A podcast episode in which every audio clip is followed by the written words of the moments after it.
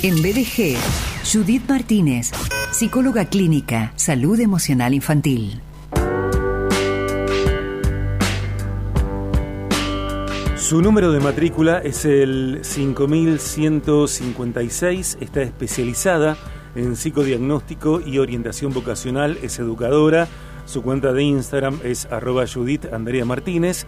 Judith se escribe con J como consonante inicial y una H final. Hola Yu, bienvenida. Hola, hola Ser, ¿cómo estás? Acá estamos, esperando la llamada. Bueno, yo estaba al borde de mí porque, bueno, me salen protuberancias por la vida y los homóplatos cuando no entran llamadas en, el horario por cuestiones técnicas y en Viaje de Gracia todo está como muy encastradito. Eh, hagamos educación emocional, hagamos educación emocional. Dale. La idea de, esta charla tiene que ver con hablar de niños y niñas en situación de agresión, hablemos de consentimiento, auxilio y prevención, y más allá de los temas que durante estas semanas predominan mm. en la televisión, eh, te invito a que como disparador escuchemos un audio de un minuto, seis segundos, un informe CNN que tiene que ver con que el Dalai Lama se disculpó después de que apareciera un video que lo muestra besando a un niño en los labios y luego pidiéndole el Dalai Lama a esta criatura que le chupe la lengua en un evento en el norte de India. Escuchamos el informe CNN. Vamos a comenzar con una noticia que ha causado revuelo a nivel mundial, pero antes les advertimos que las siguientes imágenes pueden ser perturbadoras. El Dalai Lama ha pedido perdón por la controversia que ha desatado este video en el que se ve al líder espiritual besar a un niño en los labios y pedirle que le chupe la lengua en un evento en la India. Un comunicado hecho público este lunes indica que el Dalai Lama desea disculparse con el niño y su familia, así como con sus muchos amigos en todo el mundo, por el dolor que sus palabras pueden haber causado. El texto alega, y acá su santidad a menudo bromea con las personas que conoce de una manera inocente y juguetona, incluso en público y ante las cámaras. El intercambio del Dalai Lama con el menor tuvo lugar en febrero durante un evento en la ciudad de Dharamshala. El video del incidente se ha vuelto viral en los últimos días en las redes sociales donde muchos usuarios han criticado el comportamiento del Dalai Lama. CNN se comunicó con el grupo M3M que organizó el evento para obtener comentarios. Ese es el informe de CNN respecto de este episodio y me llama poderosamente la atención, Yu, y creo que tiene que ver con el tema, esto que dice el texto, que, que esta persona, este líder, eh, referente espiritual para tantas personas en el mundo, dice el texto que juega inocentemente eh, de esta manera, ¿no? Y pienso en la criatura. Mira, algo que, que podemos deducir de esto es que y ya lo, y lo saco y lo, lo pongo al personaje en cuestión, es que empezamos a naturalizar lo perverso. Eh, y si vos, bueno, yo me, me, fui a mirar un poquito las, las, o sea, las imágenes de mientras sucedía esto y, varias personas me escribieron en mi cuenta que también les llamaba la atención que quienes estaban mirando se reían de esta situación. Entonces podemos tener una persona eh, perversa, podemos tener una persona desubicada, una persona con poco límite de juicio social, puede, puede, existir, pero vemos tantos otros que siendo testigos podemos este, contribuir con, con esta práctica desde el silencio o haciendo este, un poco, eh, a lo mejor por nervios o por no saber qué reaccionar, haciendo el chiste sobre esta situación. Yo creo que más allá de que este, esta persona como tantas otras lo dicen como que no, que era algo, algo de sin ninguna otra intencionalidad. Nosotros tenemos que saber que los niños creen, o sea, los niños confían. Esa es una característica universal del ser humano cuando nace, porque sin esos dos componentes no puede haber un desarrollo subjetivo. Entonces, arremeter contra eso ya es abuso. Ya hacerle creer a alguien que ciertas cuestiones son naturales o inocentes o es porque yo te quiero mucho, es ir, es abuso. Eso es abuso y puede ser sexual, emocional, después podemos de, eh, delimitarlo o categorizarlo, pero a mí lo que realmente me preocupa es que empiezan a naturalizarse por la reacción del otro. La reacción, este bueno, era un chico pobrecito cuando, cuando se escucha otras cosas que vivía en la calle, o bueno, viste que como no tenía padres, entonces, no, no, no, no naturalicemos lo que está mal, no llamemos bueno a lo malo, ni llamemos malo mm. a lo bueno. Eh, en otra situación que a veces sucede, y específicamente en el caso de niñas, pienso cuando eh, en una circunstancia familiar, tal vez de festejo, se mm, convoca, se incita, eh, se empuja a las niñas a perrear.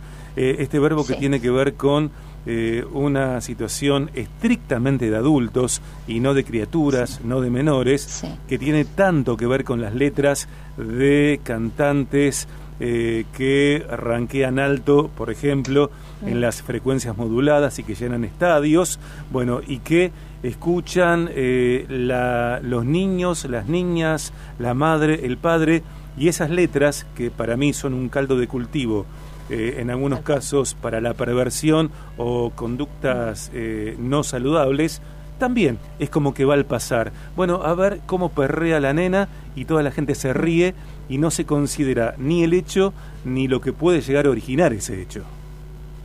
Mira, creo que en relación a esto que estás diciendo, que es una conducta eh, adulta y sexual, ¿no? Porque el perreo es una es un movimiento sensual, erótico que tiene como finalizar eh, como eh, finalidad, perdón, este, provocar la excitación de una de otra persona, ¿no? Entonces se le aplaude a la niña. Hay algunos niños que también ahora empezó empezaron también a ver varones perreando, ¿no? Entonces vos le enseñás una conducta, conducta sexual a alguien que todavía está en, ese, en esa etapa de desarrollo. Esa es una, eso es algo, por supuesto, eh, perverso porque también el niño va naturalizando ciertos movimientos o ciertas, a veces simplemente porque como le gusta el festejo que le hacen, no, no, no, no conecta que está haciendo algo sexual, ¿no? Como le aplauden y qué sé yo, qué sé cuánto, entonces el niño lo sigue haciendo. Pero dentro de lo, de, del auditorio de personas que pueden estar en ese cumpleaños o en esa situación social, puede haber alguien que ese movimiento de ese niño le esté excitando. Entonces, creo que perdemos de vista que tanto el niño tiene que ser niño, como también tenemos que entender eh, la psicopatía. Temazo para, bueno, para 300 charlas más, ¿no? Hay personas psicópatas, personas que tienen un problema, que son tratables desde el punto de vista psicológico, no como se, como se ha dicho este, en algunas entrevistas a otros colegas que he escuchado, como que la persona nace así, entonces toda su vida va a ser de una determinada manera. Nosotros no creemos eso, hay altos grados de psicopatía porque hay alto grado de implicancia y son personas que seguramente nunca van a querer revertirlo. Bueno, o sea, se verá qué se hace con eso. Pero a un niño vos tenés que saber que si lo está, le estás enseñando conductas sexuales, a la edad que sea ese niño no puedes discernir si la invitación del otro, qué tipo de invitación es. Si lo que está viendo, qué tipo, obviamente, de daño le va a generar en su vida sexual adulta o en su vida sexual adolescente o puga, ¿no? Cuando empiece a generarle todo el, cambio hormonal, toda una cuestión con el otro, con el cuerpo del otro. Entonces sexualizamos a los niños y nos olvidamos que los niños necesitan necesariamente ir por etapas y no saltearse ninguna etapa y no podemos perder de vista que no sabemos quién está mirando a ese niño, ¿no? Y no estoy hablando de, del perverso que nunca se sabe quién es, sino estoy hablando de gente que puede ser en tu familia, puede ser un líder religioso como en este caso, puede ser un político, puede ser panadero, porque la maldad de la perversión tampoco tiene ni mm. género, ni etnia, ni ninguna otra cosa que se le parezca. Seguramente no en todos los casos, claro. Eh, los niños, las niñas eh, sean conscientes del daño que pueden llegar eh, a estar eh, infligiéndoles. Eh, sin embargo, creo que hay, nenas, nenes, que en el momento de recibir una agresión o estar en lo inminente de recibir una agresión, son conscientes de ello y, por eso aparece la intranquilidad, aparece la tensión, aparece la ansiedad, aparecen una serie de sensaciones y sentimientos que son realmente eh, muy, muy duros de sobrellevar para un adulto, imaginémonos para, para una niña o para un niño. ¿Qué puede hacer una criatura? Mira, eso, viste que las generalidades y los absolutos, cuando hablamos de subjetividades, es, es complicado. Pero la, la conciencia de daño o no va a tener mucho que ver con qué tipo de formación o de educación este niño está recibiendo. Porque por más que nosotros hagamos prevención, hablemos de abuso sexual infantil, hay lobos rapaces, sí, hay lobos mm. rapaces. En el fondo, el niño sabe, aún el que tiene poquita información, que hay algo que no está correcto. Sí, en el fondo el niño sabe que hay algo que no es del orden de, mm, de que esto tendría que estar sucediéndome. Mira, obviamente que la palabra, el diálogo, al niño hay que creerle, al niño hay que escucharlo, hay que fomentar espacios de apertura, donde primeramente en la casa, primeramente en la casa. Obviamente que se complica cuando el agente agresor es un familiar o es un progenitor, obvio que es que es terrible eso también y es mucho más arrasante. Bueno, serán otros espacios que habiliten el poder hablar y cuanto antes se puede expresar, así sea, y, esto también es importante, no minimizar el hecho, porque eh, ver a alguien en sus genitales adultos, decir, bueno, no es tanto como que lo hayan tocado, no, no, nunca, nunca podemos decir eso, porque si para el niño eso fue agresivo, para si para el niño eso fue este, aberrante, nosotros tenemos que seguir la línea de lo que está diciendo el niño y, le creemos y, y, le tomamos la importancia que el niño está diciendo.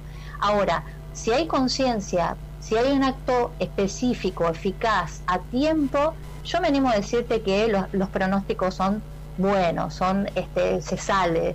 Los sobrevivientes de abuso sexual este, eh, existen, son resilientes, después pueden y logran tener una vida eh, sexual saludable, esto también hay que decirlo porque si no nos quedamos en lo amarillista y a mí me gusta tener una, una mirada esperanzadora, una mirada de que es posible la sanidad, que es posible la restauración, no nos olvidemos de eso. Y eso va a tener mucho que ver con la educación del niño, con los espacios de diálogo, con los espacios de expresión y con la acción eficaz. Y con la acción eficaz, ¿qué quiero decir con eso? Es creerle y después, ¿qué hacemos? ¿Quién fue? ¿Se denuncia? Siempre se denuncia. Obviamente que depende el grado, depende un montón de cuestiones que hay que analizar, por eso tampoco quiero dar, voy a hablar en, generalidades. Me ha tocado ir a la comisaría de la mujer, me ha tocado acompañar niños a mi cámara GESEL, lo he hecho y eso este, cuando ocurre es para el niño un acto reparador, un, acto de restitución. Eh, me quedo pensando, me quedo pensando, sigamos hablando de esto y. Una cosa clave, yo y con esto te despido porque son las 4 y termina el programa por hoy. En ningún caso de estas situaciones hay consentimiento por parte de la criatura. Obvio. 100% de acuerdo. el eslogan de esta charla, que quede claro. Que quede claro. Exacto.